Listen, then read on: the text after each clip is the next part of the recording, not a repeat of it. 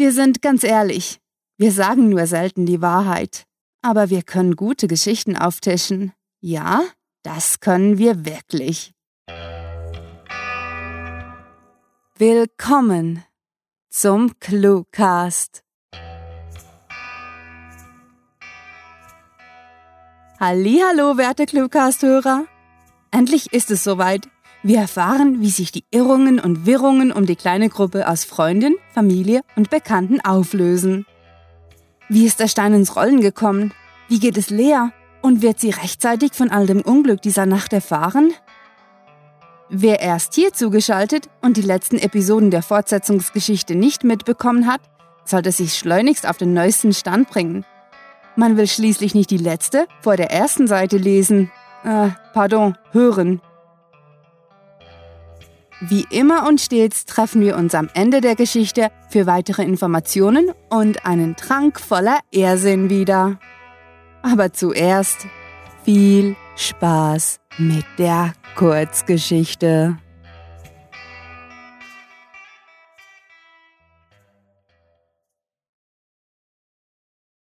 Einhundertsieben Minuten Lea und der Scherbenhaufen Remo stand geknickt, aber dennoch ruhig im Hausflur und hatte die Hand ausgestreckt, um sich seine Jacke zu greifen. Lea, sagte er leise, währenddem er kontrollierte, ob sein Schlüssel in der Tasche steckte. Ich glaube, es wäre besser, wenn ich erst einmal gehe. Die Angesprochene haschte erschrocken nach Luft und wollte gerade wieder losschreien, als sie von der gedämpften, vom Streit erschöpften Stimme ihres Freundes unterbrochen wurde. Ich verstehe ja, dass wir miteinander reden müssen, aber so hat das Ganze nun wirklich keinen Sinn. Er seufzte einmal und Lea hätte ihm, wegen dieser Geste der Resignation, am liebsten eine mit dem Handrücken gescheuert. Ich glaube, es wäre am besten, wenn wir uns erst einmal getrennt voneinander beruhigen, und wenn die Stimmung etwas abgekühlt ist, komme ich wieder und wir können uns in Ruhe aussprechen, okay? Wutentbrannt stapfte Lea durch den Flur und entriss Remo die Jacke, nur um sie ihm gleich mit Wucht an den Kopf zu schleudern und ihn anzuschreien. Ach, verpiss dich doch, du Arschloch!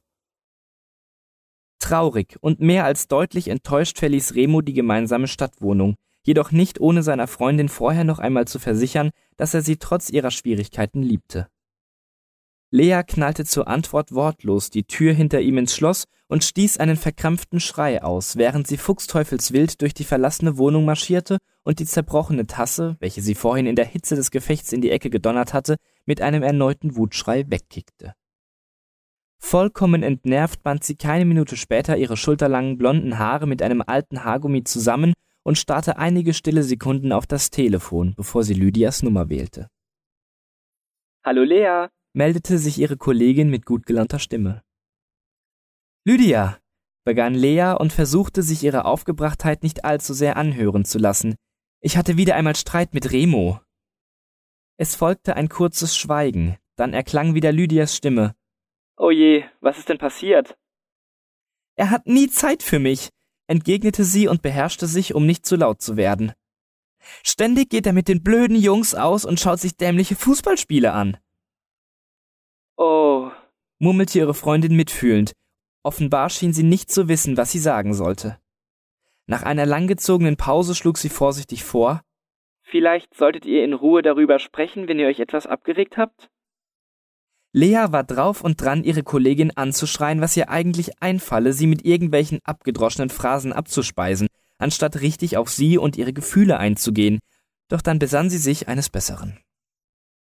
Angespannt versuchte sie kontrolliert zu reagieren, schließlich wollte sie doch nur, dass Lydia für sie da war.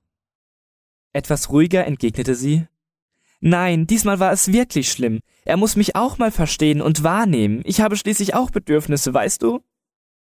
Sicher, entgegnete Lydia sofort, wirkte jedoch etwas abweisend. Lea konnte ein Scheppern im Hintergrund hören und fragte sich, wie ihre angeblich beste Freundin in der Küche hantieren konnte, wenn sie ihr in so einer Situation beistehen sollte. Er hat mich geschlagen, sagte sie stoisch. Auch wenn es nicht stimmte, würde es die selbstsüchtige Lydia sicher dazu bringen, ihren faulen Arsch hierher zu bewegen. Und er hat gesagt, dass er zurückkommen wird. Ich komme sofort, erklang Lydias schockierte und hastige Antwort. Ich bin gegen neun Uhr bei dir. Rastlos tigerte Lea durch die gemeinsame Wohnung.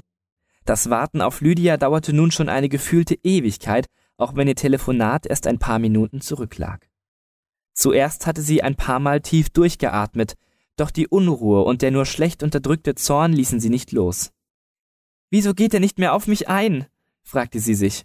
Früher hat er darauf reagiert, wenn ich ihm gezeigt habe, was ich wollte. Jetzt hingegen nimmt er sich gar keine Zeit mehr für mich.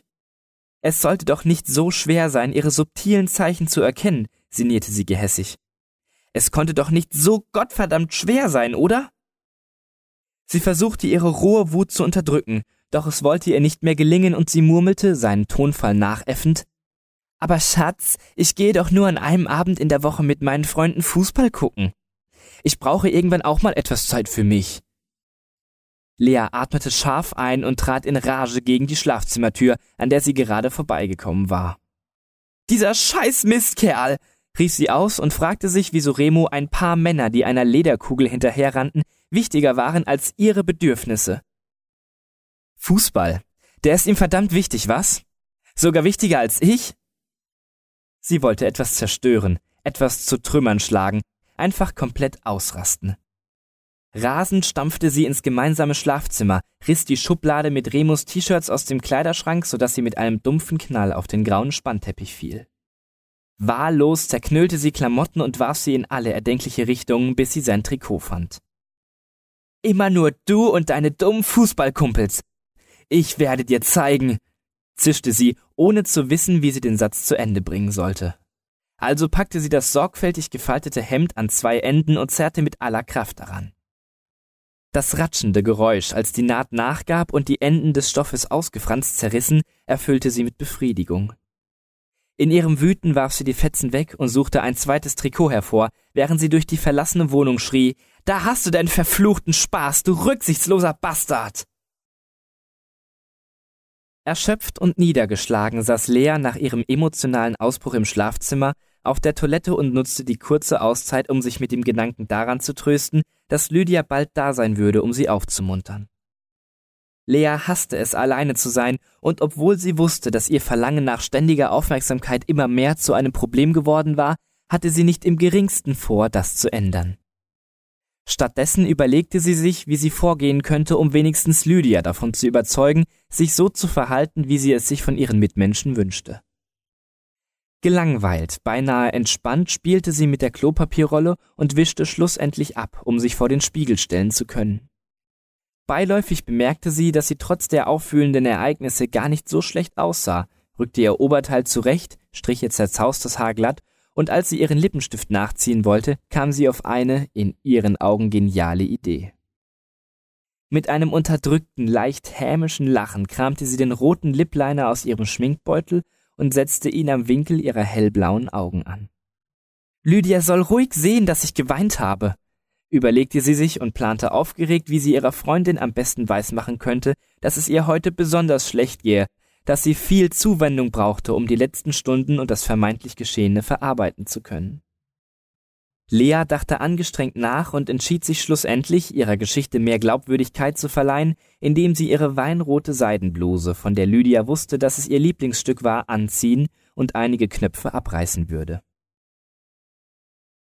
Als das Telefon einige Zeit später klingelte, griff Lea genervt und unruhig nach dem Hörer und drückte, ohne nachzusehen, wer anrief, auf die grüne Taste. Patrizias besorgte Stimme meldete sich und sie sprach hastiger als sonst. Lea, ist Remo bei dir? Nein, wieso? entgegnete sie gereizt. Seine Mutter hatte ihr jetzt gerade noch gefehlt, dachte Lea. Nicht genug, dass die liebe Frau Krämer keine Gelegenheit ausließ, ihr zu verstehen zu geben, dass sie sie nicht leiden konnte, nein, sie hatte auch noch ein fürchterliches Timing. Wenn du ihn siehst, könntest du ihm bitte sagen, dass er mich sofort anrufen soll? Ich brauche seine Hilfe fügte Patricia hinzu, schluckte hörbar und fuhr weinerlich fort. Ich kann ihn auf dem Handy nicht erreichen und hier ist. Ich glaube nicht, dass ich ihn so bald wiedersehe und überhaupt, dein verzogener Bengel kümmert sich ja sowieso nur um sich selbst. Schnitt Lea ihr harsch das Wort ab, legte auf und warf den schnurlosen Hörer auf die Couch. Remo konnte ihr gestohlen bleiben, zusammen mit seiner blöden Mutter, die es nie weiter als bis zur Kioskfrau gebracht hatte. Warum, ging es ihr durch den Kopf, warum vermaledeit nochmal war Lydia immer noch nicht da? Es war schon 20 Minuten vor zehn und noch immer keine Spur von ihrer ach so loyalen Kollegin. Dabei hatte sie gehofft, dass Lydia eine bessere Kameradin abgeben würde als Monika, bei welcher sie sich absichtlich nicht mehr gemeldet hatte, nachdem sie ihr vorgeworfen hatte, sie wäre eine Drama Queen. Ach, leck mich doch! fauchte sie in den stillen Raum, doch niemand antwortete. Leas Enttäuschung über Lydias Unpünktlichkeit uferte allmählich in unbeherrschte Raserei aus und entflammte ihre scheinbar unbegrenzte Streitsucht erneut, bis sie schlussendlich ihren Platz auf dem Sofa, auf dem sie sich nach dem Telefonat wie schon zuvor in einer möglichst mitleiderregenden Position drapiert hatte, aufgab und in die Küche schritt. Schwungvoll öffnete sie das Hängeregal, in welchem das Junggesellenservice ihres Freundes gelagert war, und begann damit jedes Stück einzeln auf dem kalten, gefliesten Boden zu zertrümmern, doch wieder erwarten beruhigte sie das laute Scheppern nicht, und so steigerte sie sich mit jedem zerschlagenen Teller weiter in ihre Rage. Verdammte Scheiße! kreischte sie heiser, als die letzte Kaffeetasse in Scherben war und überlegte sich dabei, wie sie ihrer langjährigen Gefährtin ordentlich die Leviten lesen könnte, sobald diese auch nur einen Schritt in ihre Wohnung machen würde. In Gedanken malte sie sich aus, wie sie Lydia für ihre inakzeptable Verspätung in Zeiten der Not zur Rechenschaft ziehen könnte und grübelte beinahe fieberhaft, welche Worte sie wohl am meisten verletzen würden. Immerhin, sinnierte Lea mit einem selbstgerechten Grinsen auf den Lippen, hatte sie es verdient, eine Freundin zu haben, die sich um sie sorgte und ihr beistand, genauso wie sie einen Freund verdient hätte, der auf ihre Wünsche einging und ihr verflucht nochmal nicht ständig widerspricht. Als Lea in ihre Rachegelüste vertieft und mit nackten Füßen vor dem riesigen Scherbenhaufen stand, den sie verursacht hatte, dämmerte ihr plötzlich, dass Lydia nun wirklich jede Minute bei ihr eintreffen musste. Und so ergriff sie, ohne weiter zu überlegen und ihren Plan zu hinterfragen, nach einer der Scherben. Sie sah kurz hoch, als die Glocken der Quartalskirche Viertel vor zehn schlugen und zögerte dann nur kurz, bevor sie den messerscharfen Keramiksplitter tief in ihre Schlagader grub. Das würde diese egoistischen Arschlöcher lehren, ihre Gefühle einfach so zu missachten, dachte sie sich und lächelte in tiefer Genugtuung. Das war Lea und der Scherbenhaufen. Geschrieben von Rahel und Sarah. Für euch gelesen hat Chunky. Diese Kurzgeschichte ist der siebte und letzte Teil des Cluecast Sommerspecials. Honey, I'm home. Das war es also, das Ende unseres Sommerspecials und der Anfang von alledem, was danach kommen wird. Nach all der Aufmerksamkeitshascherei von Lea möchten wir aber nun doch noch kurz um eure Aufmerksamkeit buhlen. Wusstet ihr schon, dass es Cluewriting und den Cluecast gibt? Wenn nicht, dann frage ich mich jetzt aber wirklich, wie ihr dieses Outro gefunden habt. Gibt es irgendwo ein Hasenloch, das ins wundersame Land des Cluecasts führt? Und haben wir überhaupt Zeit für solche Hasenspäße? Die Antwort ist, ohne Shisha, Rauch und Rätsel ganz einfach. Klar haben wir das. Denn wer Wartepausen mit wunderlichen Abenteuern überbrücken möchte, ist bei uns genau richtig. Und das sogar ohne Pilze und Zaubertränke. Nur vor sprechenden Katzen sollte man auch bei uns auf der Hut sein. Und wie das so ist bei magischen Reisen, kann man nicht nur literarische Souvenirs mitbringen, sondern unterwegs auch ein Stück seiner Unschuld verlieren. Wer will, kann sich noch bis Ende Monat ins Abenteuer stürzen, ein kleines Häppchen von unserem Schreibwettbewerb abbeißen und ganz rasch zum Gewinnerriesen heranwachsen. Zur Belohnung gibt's zwar keine blauen Kleider, aber die Chance auf eine Veröffentlichung in unserer Anthologie und dem Cluecast. Und nun zu unseren absoluten Lieblingswunderlandbewohnern. All denen, die uns mit Tatendrang und grinsender Weisheit bei unserem Projekt unterstützen. Da gibt es die werte Frau Jennifer Hilgert, die mit ihrer Poesie unsere Fortsetzungsgeschichte verzauberte und uns mit Sprüchen beschenkt hat. Wie wäre es, wenn ihr auf ihrem Schreibtisch auf schriftverkehr.net auf Entdeckungstour geht? Das sind auch noch unsere Helden von hörtalk.de, Wer könnte sie je vergessen? Der Clueland-Traum wäre ohne sie kein Märchen, sondern ein Albtraum aus Neon-Halluzinationen. Folgt dem weißen Karnickel und Besucht diese Helden des Cluecast auch auf ihren Seiten und vergesst nicht, dem Echo ihrer Stimmen zu folgen. Moin, ich bin der Chunky, ich wohne in der schönen Pfalz und wie ihr euch vorstellen könnt, ist eins meiner Hobbys das Vorlesen. Äh, das meiste davon landet entweder hier im Cluecast oder eben auf meinem eigenen YouTube-Kanal, wofür ich momentan an einem kleinen Zeichentrick-Projekt arbeite. Wir arbeiten gerade an der ersten Folge, die eigentlich bald rauskommen sollte. Alles genau und aktuelle findet ihr aber auf Twitter unter dem Hashtag Wurstprojekt. Ich weiß, es klingt bescheuert, ist es aber auch. Ansonsten freut's mich, dass ihr hier zugehört habt. Äh, vielleicht hört man sich ja bald mal wieder. Danke fürs Einschalten. Tschüss. Ach nein, die Zeit läuft weg und uns bleibt nicht mehr lange bis zum Ende dieser Episode. Aber keine Sorge, wir lassen euch nicht tief im dunklen Wald zurück, sondern begleiten euch bei eurer Suche. Auf cluewriting.de wartet eine beinahe bodenlose Bibliothek auf Kurzgeschichten auf euch. Und wer beim Fall durch den Tunnel gut aufpasst, findet viele Specials, Interviews und Gastautoren auf den Regalen. Wer nicht lesen mag, hört sich eben Cluecast-Episoden an. So einfach ist es bei uns im Wunderland der Clues. Verfolgt den weißen Hasen und stürzt euch mit uns auf Facebook, Twitter, Google Tumblr und Instagram ins wundersam wunderliche Abenteuer. Für heute verabschiede ich mich und gehe mal nachsehen, ob ich beim Schachbrett einen Trank für meine heisere Stimme finde.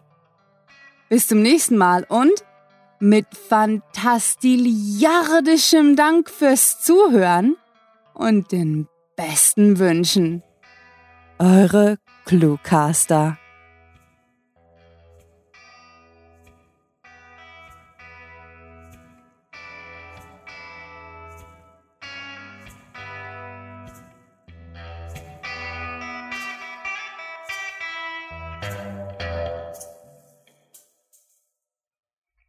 Ein Schrubber hat zwei Seiten. Ein tiefes, reines und ein stilles, dreckiges Ende.